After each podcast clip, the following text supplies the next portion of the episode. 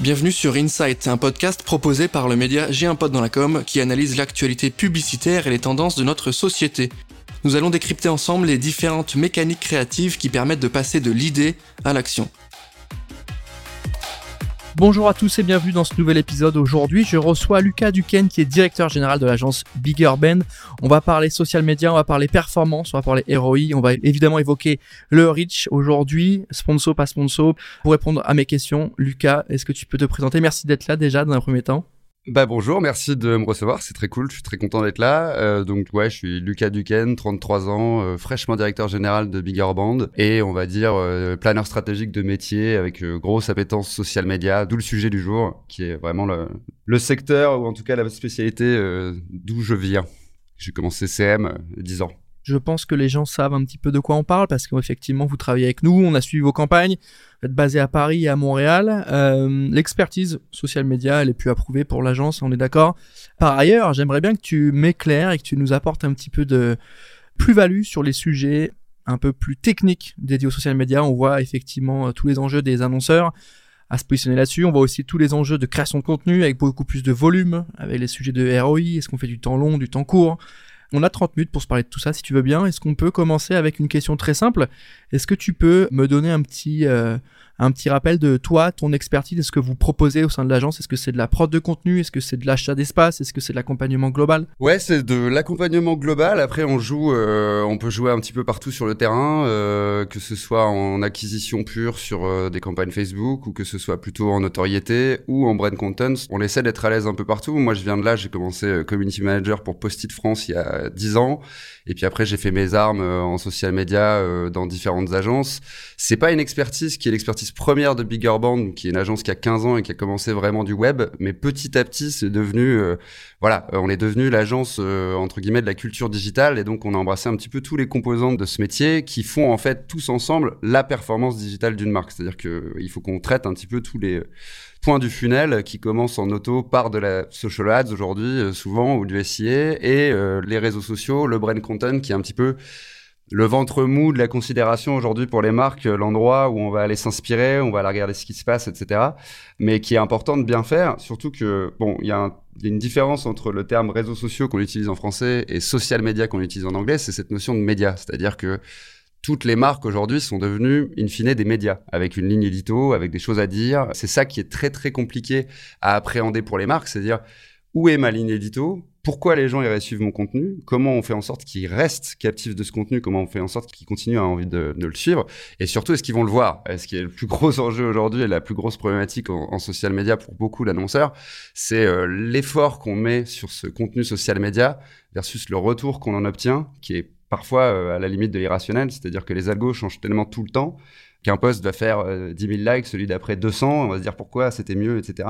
Bref, c'est un sujet qui est vraiment au cœur des enjeux des marques parce qu'on n'arrive pas à l'arrêter en fait. On n'arrive pas à se reposer la question de est-ce que ça vaut la peine de parler trois fois par semaine? Est-ce que les gens ont besoin de ça? Le seul moment où on s'est vraiment posé cette question, c'était pendant le Covid, où tout le monde s'est dit ce serait peut-être bien que j'arrête de parler parce que peut-être que c'est déplacé, peut-être que les gens n'en ont pas besoin, etc. C'est le seul moment où on a fait le choix de ralentir dans le nombre de messages et sélectionner les messages qui avaient vraiment de l'importance. Depuis, on s'est dit que ça allait peut-être continuer comme ça. Et depuis, c'est reparti dans le sens inverse. C'est-à-dire qu'il faut absolument communiquer quatre fois par semaine. Pourquoi faire? Et c'est vraiment notre approche du social media aujourd'hui dans ce qu'on peut conseiller aux marques, c'est vraiment comprendre pourquoi on y va. Est-ce qu'on cherche à y faire Est-ce que les gens attendent de nous Ça diffère un petit peu de ce qu'on pouvait dire quand même il y a quelques années sur le côté il faut absolument y aller, euh, il faut qu'on ait une page Insta, une page euh, TikTok, même si on ne sait pas forcément ce qu'on va poster dessus. Aujourd'hui, on a une réelle problématique hein, autour de la performance, dans la mesure où on l'a évoqué, mais rappelons-le, le reach performe pas de dingue. Il y a une baisse euh, de la portée des publications sur toutes les plateformes. Hein. on le voit, Facebook, évidemment, il a fait fermer certains médias, etc. Aujourd'hui, en termes de panorama, comment on se positionne en tant qu'agence par rapport aux réseaux sociaux? Est-ce que euh, tous ces clients doivent y aller? Si oui, euh, dans quelle manière? Ou est-ce que non? Il faut choisir ses réseaux, il faut choisir son angle. En termes de panorama plus global, comment on est? Ouais, il faut choisir un peu. Il y a des réseaux qui sont incontournables. Tu parles de Facebook. En fait, y être, c'est quand même un gage de crédibilité pour une marque, même s'il s'y passe plus rien en termes de contenu.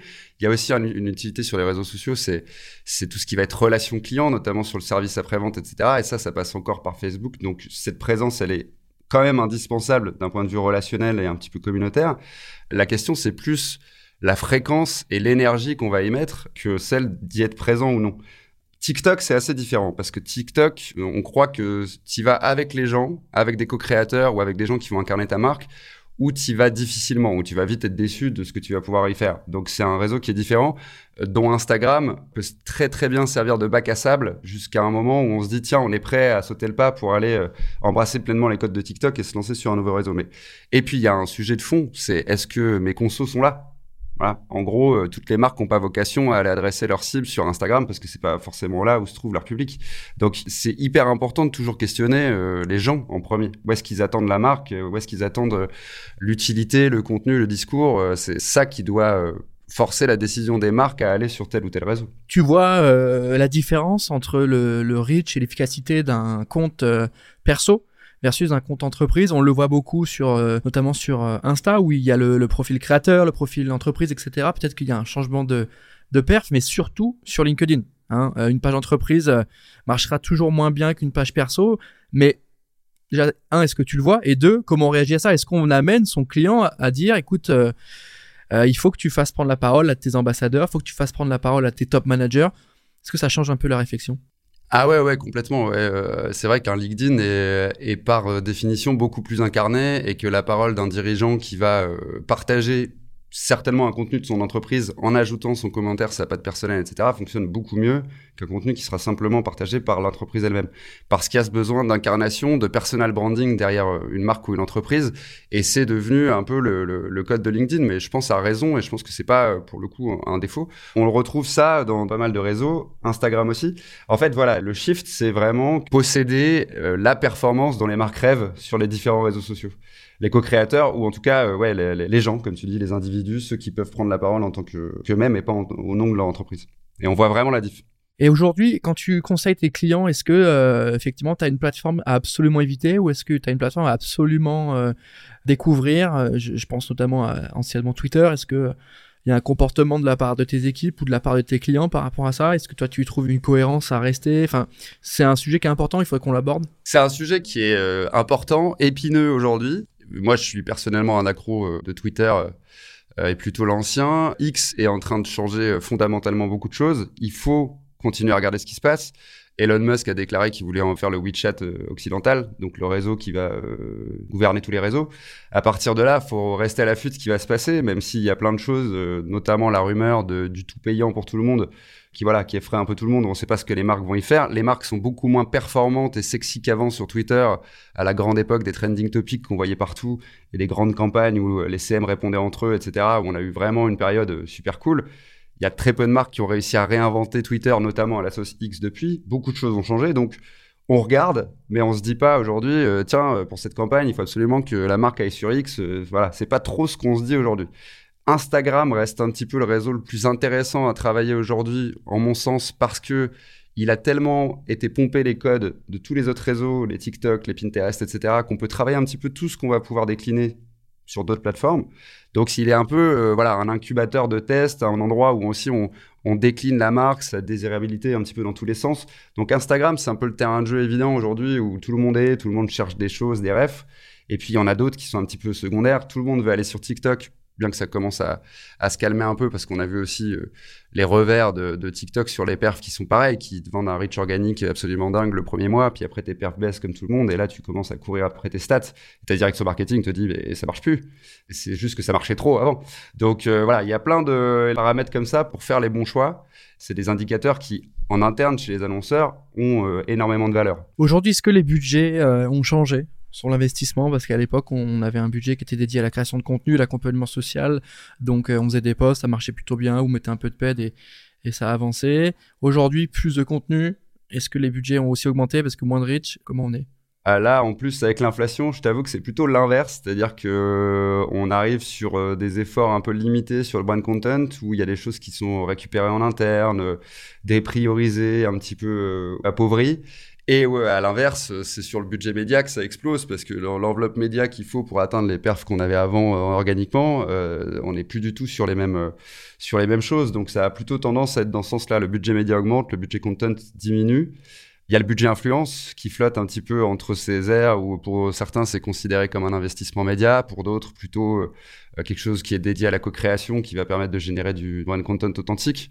Donc en fait on a des enveloppes médias comme ça en vase communicant qui changent un petit peu de terrain. On parle beaucoup du GC, est-ce que ça peut être une porte de sortie par rapport à tout ça, d'engager non pas du budget média à tirer l'arigot, mais peut-être de se poser la question de travailler avec des plus petits créateurs et de faire du volume et de faire du GC Ouais, ça fait partie du mix euh, dans le cocktail influenceur qu'on recommande aussi. C'est important d'avoir des ambassadeurs qui vont en plus porter euh, un des contenus authentiques euh, et qui vont crédibiliser la marque dans son discours, dans ses valeurs, dans la qualité de ses produits.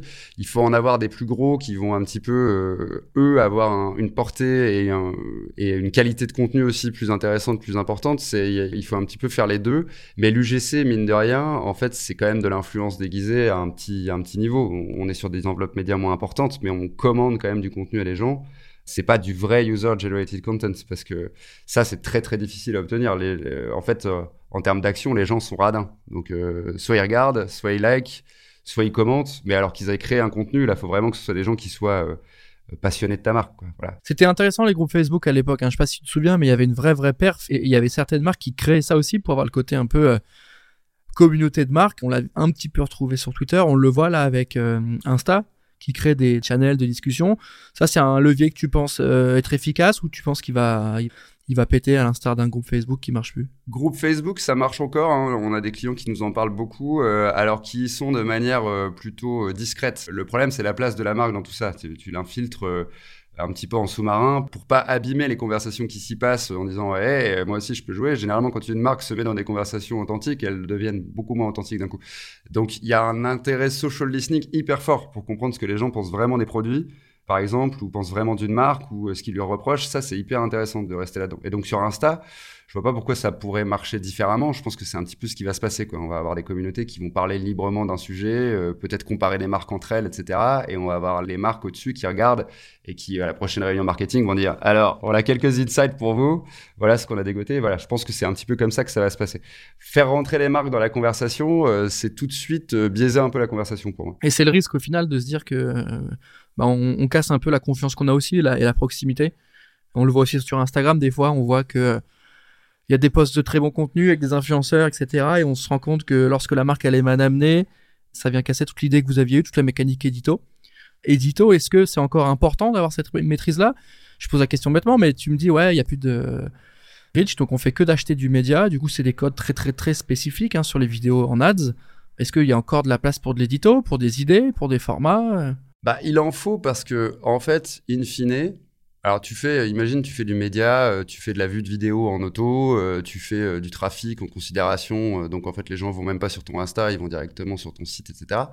Mais ton Instagram, ton Facebook, aujourd'hui c'est une sorte de landing page passive, mais sur lesquels les consommateurs vont aller pour voir ce que ta marque fait et pour comprendre un peu plus qui t'es. C'est pour ça que je te parlais de désirabilité, c'est parce que voilà, on va tous sur le feed d'une marque une fois quand on s'abonne ou pas. Après, on les retourne plus, les contenus vont, vont venir dans notre feed. Mais quand on va sur ce feed, c'est pour voir un peu bah, euh, quelle est la personnalité de cette marque, où est-ce qu'elle m'emmène, etc. Est-ce que j'ai envie de la suivre? Est-ce qu'elle va apporter des contenus qui vont être utiles dans mon quotidien? Est-ce qu'en story, ils vont me faire des sondages qui vont euh, faire monter un petit peu ma culture du bricolage ou euh, de la croquette pour chien Enfin voilà, c'est ce genre d'angle. Et pour la marque, il y a vraiment cette utilité de, mine de rien, travailler ta personnalité, ton tone of voice, d'un contenu à l'autre, de te réinventer, d'explorer des nouveaux terrains. C'est ça qui est important en fait. C'est que justement, comme le reach est mort, bon, on peut aussi essayer de faire des choses pour voir ce qui va fonctionner. On est un petit peu en gros hacking permanent. Euh, tu rebondis sur les nouvelles tendances de reel pour essayer de faire 200 vues de plus. Enfin voilà, il y a plein de choses.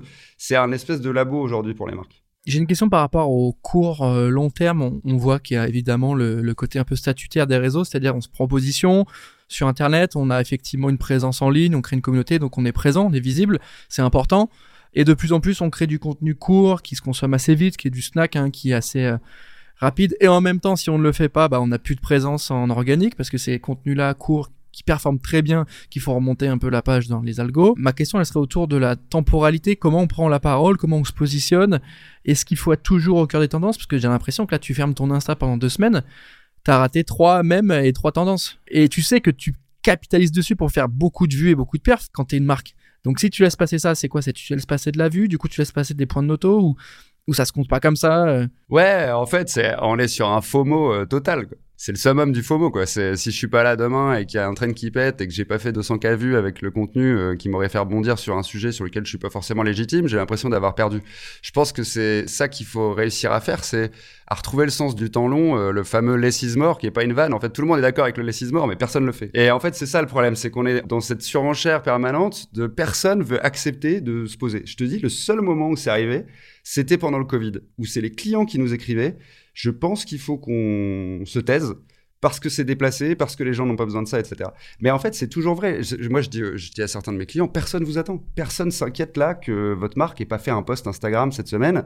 Personne ne va s'en inquiéter en disant vous êtes où, etc. Donc, vous pouvez vous poser et arriver avec un contenu qui va être vraiment différenciant, vraiment utile, apporter quelque chose. On va dire, tiens, c'est un peu frais ça. Euh, Ils sont pas comme tous les autres en train de rebondir sur le dernier trend TikTok qu'il faut absolument reproduire à la sauce de ma marque avec, euh, avec quelques codes.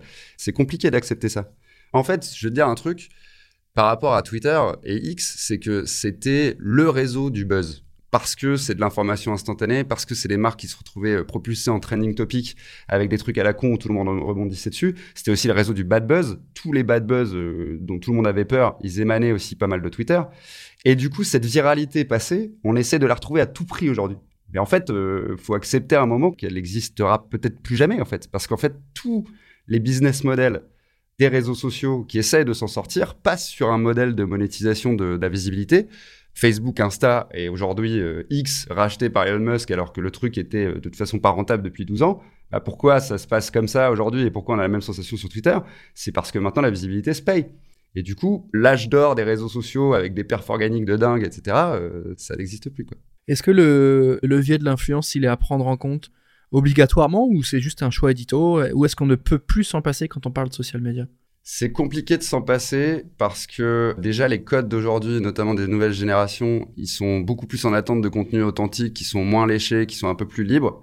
Et donc dans ce cas-là, les marques ont du mal à faire ça parce que c'est pas leur code, parce qu'ils veulent la prod qu'on a toujours eu, où tout est léché, tout est euh, pensé, etc. Là où euh, des co-créateurs vont justement embrasser une forme de spontanéité euh, qui va faire du bien à la marque.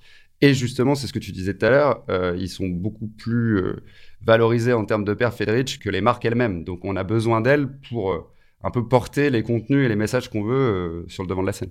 Est-ce qu'à terme, on, peut se poser la question légitime de se dire, est-ce que si on va évidemment dans ce sens-là, où euh, on n'a plus de prod léché, on n'a plus de travail d'angle, de cadrage forcément et d'écriture, et est-ce qu'on ne met pas à terme euh, sa marque en danger, tu vois? Parce que lorsque des, des prods sont hyper léchés, très bien, mais ça marche pas toujours, on est d'accord. Lorsqu'un influenceur crée un contenu, il peut quand même le faire de manière qualitative, il peut savoir cadrer, etc. Mais on a aussi un profil de créateur qui produit des contenus qui sont clairement euh, mauvais, tu vois, mauvais en termes de qualité, mais qui performent de dingue. Ce sera la question. Est-ce que avec ma marque, je vais sur un profil qui fait des contenus gênants, etc. Mais on sait que ça fait un million de vues à chaque fois et qu'il y a des marques qui y vont. Et moi, je dis, je suis une marque, j'ai envie d'y aller parce que mes collègues y sont. Tu vois ce que je veux dire? Est-ce qu'à à terme, on va pas arriver sur un truc, peu importe le fond, peu importe la forme, il faut que je foute mon logo. Je pose la question parce qu'effectivement, on voit des contenus hyper léchés qui marchent plus et d'autres qui cartonnent. Est-ce qu'on a un entre-deux, tu vois? Ouais, il faut un entre deux. Il faut que tu sélectionnes les gens avec qui tu bosses. C'est pour ça que je parlais de co-création. C'est que demain, ça doit vraiment être des, des collabs entre des créateurs et des marques où il y a un terrain d'entente un petit peu sur ce qu'on garde de l'identité de la marque, de ce qu'elle est et ce qu'on décide de sacrifier entre guillemets ou de mettre de côté euh, pour donner la patte de l'influenceur. Il y a beaucoup de marques qui sont euh, frileuses un peu en disant ah ouais mais est-ce que c'est nous? Euh, Il a quand même un style, un humour ou, une, une patte qui est pas vraiment la nôtre, etc. Mais en fait ça fait du bien aussi à certaines marques d'être réinterprétées par des gens qui vont lui donner un autre angle. Mais voilà, effectivement, c'est à double tranchant. Donc, c'est quelque chose qu'il faut euh, maîtriser dans la sélection des gens avec qui tu bosses, dans les guidelines que tu peux caler au début, etc.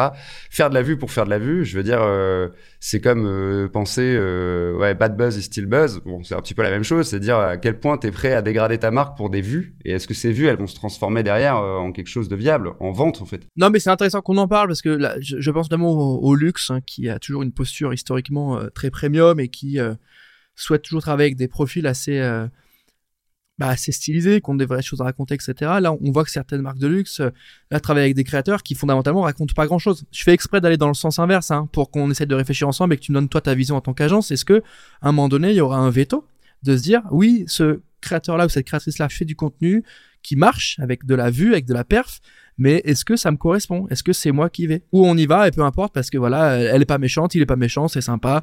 On y va. On revient encore sur la cible. C'est-à-dire, euh, ok, elle fait du contenu cool, euh, enfin cool, non justement, mais, euh, mais qui performe. Mais est-ce que les gens qui vont consommer ce contenu sont les gens qui vont m'acheter?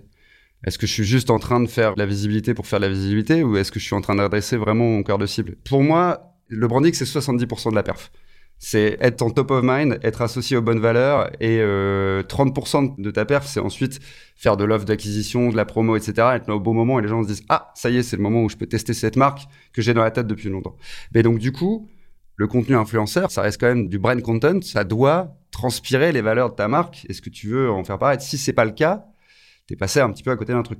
C'est la manière de le faire qui peut euh, chambouler parce que on a euh, surtout sur des nouvelles générations euh, des nouvelles attentes en termes de code de contenu où justement les contenus trop léchés paraissent suspects parce que justement on sait qu'on est en train de nous faire de la pub là où on veut quelqu'un qui soit un petit peu plus honnête dans sa manière de faire les choses quitte à aussi un petit peu critiquer certains aspects d'un produit ou d'une marque, tu vois. Je pense que c'est ça qui peut être intéressant, c'est des gens qui sont là pour parler de ta marque, en bien, mais qui vont aussi te donner quelques angles d'amélioration pour que demain tu sois meilleur, tu vois. Et là, tu passes sur des contenus qui sont crédibles et qui sont pas juste euh, du public rédac, en gros, euh, en format vidéo, quoi, tu vois. C'est important qu'on réfléchisse à ça aussi parce que les annonceurs qui nous écoutent vont aussi être en demande de ça, d'accompagnement réel sur le choix, parce qu'on se rend compte effectivement que les créations de contenu, bah, elles évoluent, etc. Mais c'est surtout sur ce choix édito où elles ont besoin de vous, je pense, et elles ont besoin de votre connaissance aussi sur le marché, sur les profils qui marchent.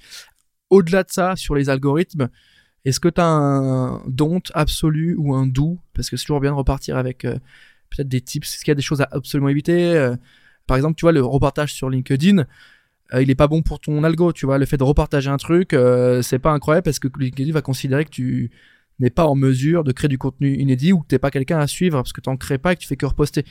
Peut-être que tu as en tête sur des choses à éviter ou des choses à faire, ne serait-ce que même de point de vue plus global. Hein. C'est-à-dire réfléchir sa strate globale. Ouais, bah, ce que j'évite, c'est de trop croire en l'algo parce qu'il change tout le temps. Donc, ce que j'évite, c'est de compter sur l'algo. C'est pour ça qu'on fait du média souvent. C'est parce qu'on essaie de faire du contenu qui, euh, pour nous, est qualitatif, pour nous, peut marcher.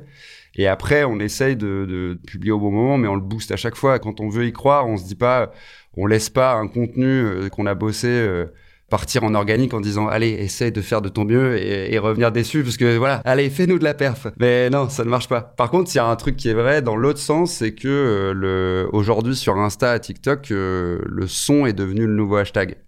Voilà. Nous on l'a vu hein, on faisait des reels euh, avec de la musique qu'on avait à côté. Et bah quand tu mets la musique qui est sur Insta t'as pas du tout les mêmes performances parce que du coup voilà c'est vraiment devenu un atout de référencement et un truc sur lequel tu rebondis comme euh, les, les trendings euh, à l'ancienne de, de, Twitter. Quoi. Donc finalement, on est peut-être plus dans une réflexion un peu moins proactive, mais plus de réaction à quelque chose qui se passe et on capitalise dessus. C'est un peu ça la mécanique. Ça veut pas dire que c'est négatif, mais ça veut dire que il y a quelque chose de systémique dans lequel on intègre sa marque. Ouais, et c'est hyper compliqué pour les agences parce que ça euh, nécessite un niveau de réactivité et de confiance client alors TikTok, n'en parlons même pas, parce que TikTok, ça change tous les jours. En fait, TikTok, il faut vraiment que tu aies euh, la confiance du client pour euh, pouvoir créer des vidéos qui sont souvent incarnées, euh, souvent faites par les gens, pour rebondir sur un trend qu'il faut publier dans 4 heures. C'est pour ça que TikTok est souvent internalisé par les annonceurs d'ailleurs, parce qu'il faut un niveau de réactivité et de relation, de confiance pour aller lancer un TikTok en deux heures qui est compliqué à, absorber côté agence où tu as forcément les allers-retours et voilà le concept et voilà le machin. En fait, c'est déjà trop tard. Tu vois on revient sur cette espèce de FOMO permanent. Mais je pense qu'il faut, encore une fois, c'est une question d'équilibre et de paradoxe. Il faut un peu des deux. Il faut pouvoir être réactif comme ça sur des euh, trends et en même temps, il faut pouvoir avoir ton fil rouge de fond de contenu et euh, ce que tu vas publier euh, bah, en fait, tu as ton contenu froid et ton contenu chaud. C'est un bon mix, c'est un savant mélange entre stratégie plus globale et plus avec une prise de hauteur un peu plus euh, générale et, des activations un peu plus euh, chaudes, comme tu dis. On parle, j'imagine, de newsjacking. Est-ce que tu peux nous, nous donner une petite définition ou ta définition de ce concept-là et est-ce que vous le faites, vous, avec certains clients? Ouais, le newsjacking, ça consiste à euh, réussir à greffer ta marque à un événement en cours euh, pour euh, passer un de tes messages ou simplement faire une blague. Typiquement, tu vois, Twitter, c'était le réseau roi de ça parce qu'on était sur de la live information. moi, ça m'arrive de suivre des, matchs de foot que j'ai pas le temps de regarder ou, j'ai pas les comptes pour, je les suis sur Twitter, quoi, parce que tu vois le truc passer et les marques vont rebondir dessus, etc.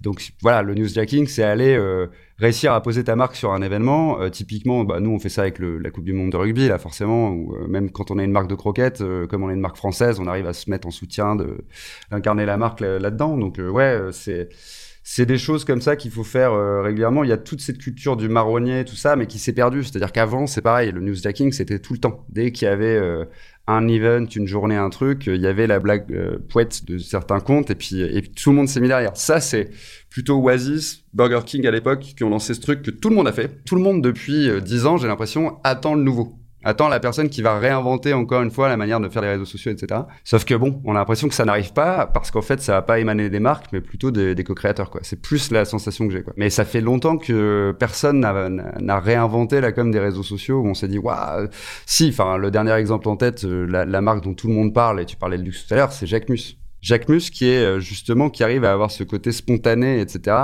presque faussement accidenté, parce que tout est pensé mais justement, c'est un petit peu ça les nouveaux codes de tout ça. C'est euh, c'est ce côté un petit peu, il n'y a pas de postes qui se ressemblent, on fait un petit peu tout ce qu'on veut. Il y a un petit peu cette notion de carte blanche, alors qu'en vrai, ce qui est difficile à faire, c'est que tout est vraiment pensé. Est-ce que la recette, elle est toujours valable? Tu sais, celle que euh, Twitter, hein, on avait fait un papier à ce sujet-là sur le côté euh, les posts RS de Twitter et la stratégie un peu plus globale, mais très social media, le mix entre ce que la marque a raconté avec ce que l'utilisateur veut qu'on lui raconte et ses attentes et du coup, on arrive à un croisement et c'est ce que la marque va dire. C'est faire la promo de ses shows. C'est faire la promo de ses vidéos, de ses séries et de ses films. Donc, il y a le côté, je dois faire la promo de ça. Et à côté, tu as l'autre cercle de ce que les gens veulent voir, ce qu'ils attendent d'un acteur comme ça, ce qu'ils ont envie de consommer, leurs besoins en tant que consommateurs. Et le résultat, c'est le croisement de ces deux qui est, bon, les contenus que vont faire Netflix. Et du coup, c'est des contenus qui sont à la fois promo, mais qui en même temps vont dans le bon sens. Genre, tu sais, le plaid, quand ils ont annoncé que Harry Potter euh, était dispo, euh, ils ont fait un plaid ou un truc, tu vois, ils ont fait un post avec un plaid. On n'est pas dans le côté, euh, ah tiens, les nouveaux épisodes d'Harry Potter sont dispo, les, tous les films sont là, va les voir, mais on est plutôt sur, bon ok, Harry Potter c'est quoi? Bah, Harry Potter c'est Halloween, c'est il fait pas beau dehors, c'est il fait froid, on a mis notre plaid. Est-ce que ce côté-là est toujours valable sur le mix entre ce que je dois dire en tant que marque, ou est-ce qu'on est quasiment que sur ce que les gens veulent voir et on leur sert? C'est une excellente question, merci de l'avoir posée. Euh, non, non, non, c'est quand tu m'as parlé du plaid, j'ai pensé lifestyle tout de suite parce que c'est ça en fait, c'est Netflix qui dit le lifestyle Netflix, c'est ça, tu vois, euh, avec justement un côté un peu parodique, etc. Moi, je dirais que c'est plutôt ce que la marque veut dire et les formats, le ton, la forme qui est attendue par les gens. Et c'est là que ça matche pas plus que les gens veulent entendre. Les gens veulent pas forcément entendre grand chose d'une marque. Par contre, ils veulent voir des codes qui sont les leurs, ils veulent voir la marque rentrer dans ce qu'ils aiment bien, dans ce qu'ils aiment voir en termes de contenu, de format, etc. Un truc qui va les faire rire, un truc qui va les divertir. J'avais une punchline pendant des années qui était euh, arrêtez d'être une marque intéressée, devenez une marque intéressante. Mais c'est quoi une marque intéressante du coup? Bah c'est une marque qui va euh, chercher euh, soit de l'utilité, soit du divertissement. Enfin tu vois, encore une fois, on, revient à cette question de médias. C'est dire, soit tu donnes de l'utile, soit tu donnes du fun, t'as fait sourire, t'as fait un truc. On est toujours dans cette adaptabilité, mais encore heureusement, tu vois, parce que oui, faut pas oublier que fondamentalement, euh, ce qui intéresse au début, c'est à qui on s'adresse, quoi. Et euh, qu'est-ce qu'il veut. Enfin voilà. Si on oublie les gens là-dedans, on est. Ça sert à rien, quoi. On avait fait un article avec vous justement assez intéressant sur le sujet des marques médias. Pourquoi une marque doit devenir son propre média ou créer son propre média? Et tu l'as dit sur le côté, euh, il faut apporter de la valeur et c'est soit de l'info pure et dure, soit du didactique, soit de l'entertainment pur et dur. Et on se dit ok, on va être là que pour faire kiffer les gens parce qu'aujourd'hui on va pas se mentir il y a très peu de marques qui sont achetées parce qu'elles sont utiles. Tu vois, à part un tools pour faire des mails, bah, s'il est meilleur qu'un autre, je prends lui, tu vois. Mais là, c'est du B2B, c'est un peu différent. Mais sur le grand public, les marques généralistes, il y a très peu de marques, et je pense que tu me l'accordes, qui vivent uniquement grâce à la qualité de leurs produits et la nécessité des gens de l'acheter. Et ça, ce truc-là, il faut vraiment l'avoir en tête de se dire, il faut se distinguer sur, comme tu l'as dit, sur le côté, bah, je raconte quelque chose. Et je raconte quelque chose qui est utile, ou qui est juste fun, ou qui est un peu entre les deux, qui est un peu éducatif. Mais aujourd'hui, dire achetez-moi parce que euh, je vous fais une belle pub euh, Facebook sur mon produit parce qu'il est trop cool et qu'il y a une promo, c'est plus forcément euh, suffisant. Même si le, marketing opérationnel marche encore bien, mais. On est d'accord.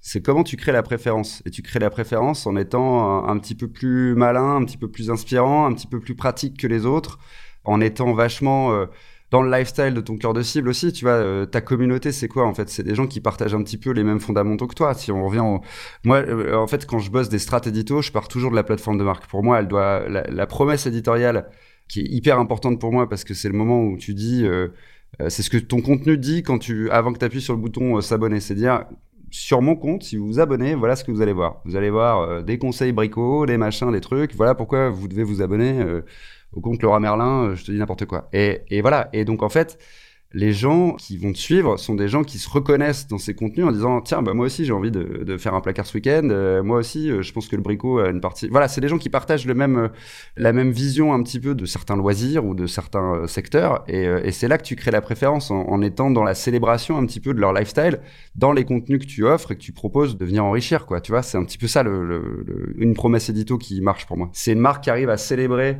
sa vision et d'embarquer les gens avec elle. Est-ce que tu peux nous dire où est-ce qu'on voit Bigger Ben dans six mois et où est-ce qu'on doit vous voir dans six ans? Dans six mois, euh, toujours à Paris, toujours à Montréal, avec euh, nos fidèles clients qui vont continuer à nous suivre et puis des nouvelles, euh, des nouvelles marques, je pense, incessamment sous peu qu'on va pouvoir annoncer. Et puis dans six ans, écoute, avec pourquoi pas un troisième bureau euh, ailleurs dans le monde et ouais peut-être une dizaine de personnes à Montréal et une vingtaine à Paris ce serait cool il y a un autre euh, truc qu'on défend chez Bigger Band c'est que la croissance pour la croissance nous intéresse pas et que nous notre parti pris c'est de dire c'est quand on arrête de grandir qu'on cherche à faire mieux et nous on est convaincus que ce qu'il faut qu'on fasse c'est faire mieux voilà. Et en com aussi. C'est-à-dire que chercher un million de reach pour chercher un million de reach, ok. Comment on cherche 500 000 reach qualifiés? Par exemple, de gens qui sont vraiment intéressés par la marque. Et voilà, et ça, ça vaut pour tout. C'est aussi important de savoir comment aujourd'hui on arrive à faire mieux et arrêter de chercher la croissance pour la croissance. C'est valable pour Bigger Band aussi. On n'a pas envie d'être 50 dans 6 ans. On a envie d'être 20 et de faire mieux notre métier. Mais voilà, on cherche pas à grandir pour grandir. Est-ce qu'on a peut-être euh, pas un début de réponse sur ce qu'est la com responsable, un sujet qu'on entend partout euh, Est-ce que c'est pas simplement mieux produire hein, des contenus et du coup les produire un peu moins ou plus intelligemment? Ouais, bah, être pragmatique. Alors tu sais, c'est rigolo, mais il y a dix ans, j'ai fait euh, mon mémoire de fin d'études sur ce sujet-là. J'ai commencé chez CDS, qui est une, agence de com responsable pour ensuite aller chez les Argonautes qui a été racheté par Makaya et qui était une agence de com digital. Et quand je suis sorti de là, je dit en fait, est-ce que les deux sont compatibles? Parce qu'on est en train d'expliquer aux gens que la com digitale, c'est l'avenir et que la com RSE, c'est l'avenir. Et je me suis dit, il y a dix ans, est-ce que les deux euh, matchent Dix ans après, bah, c'est toujours un débat qui est d'actualité, quoi. C'est-à-dire que d'un côté, la com digitale, euh, ça a simplifié plein de choses et en même temps, ça fait 5% euh, d'émissions de, gaz à effet de serre. Et de l'autre côté, la com RSE, elle peut un petit peu plus résonner et être visible des gens depuis que la com digitale existe. Enfin bref, tu vois, c'est un espèce de cercle vicieux. Le pragmatique, il doit venir de là aussi. Mais il faut vraiment interroger pourquoi on fait les choses, à quoi ça nous sert et est-ce que fondamentalement, ça va apporter quelque chose à la marque en termes de ROI ce qui est dingue, c'est que le digital, c'est l'endroit où on est peut-être le plus sévère en termes de retour sur investissement versus euh, d'autres formes de communication. Et nous, c'est ça, c'est dire comment on aide les marques à faire mieux. Et pour nous, faire mieux, c'est dire euh, comment on prend les mêmes, euh, les mêmes budgets et on arrive à aller chercher des performances en plus, ou comment on prend des budgets inférieurs et on arrive à à peu près au même stade. C'est gérer ses ressources. Merci Lucas, on arrive à la fin de cet épisode. Merci d'avoir pris le temps de répondre à mes questions. Je t'en prie. Merci à toi de me les avoir posés. C'était très cool d'être là. Je suis ravi de t'avoir eu avec nous. Comme je te le disais au début, euh, tu fais partie des premiers euh, invités à participer à notre podcast dans ce nouveau studio qu'on vient de dévoiler. Merci à toi encore. Merci à tous de nous avoir écoutés. Évidemment, vous pouvez aller checker la page de Bigger Ben qui est dispo dans notre guide agence pour voir les campagnes, les cases. N'hésitez pas à checker ça. Et moi, je vous dis à très bientôt pour un prochain épisode d'Insight.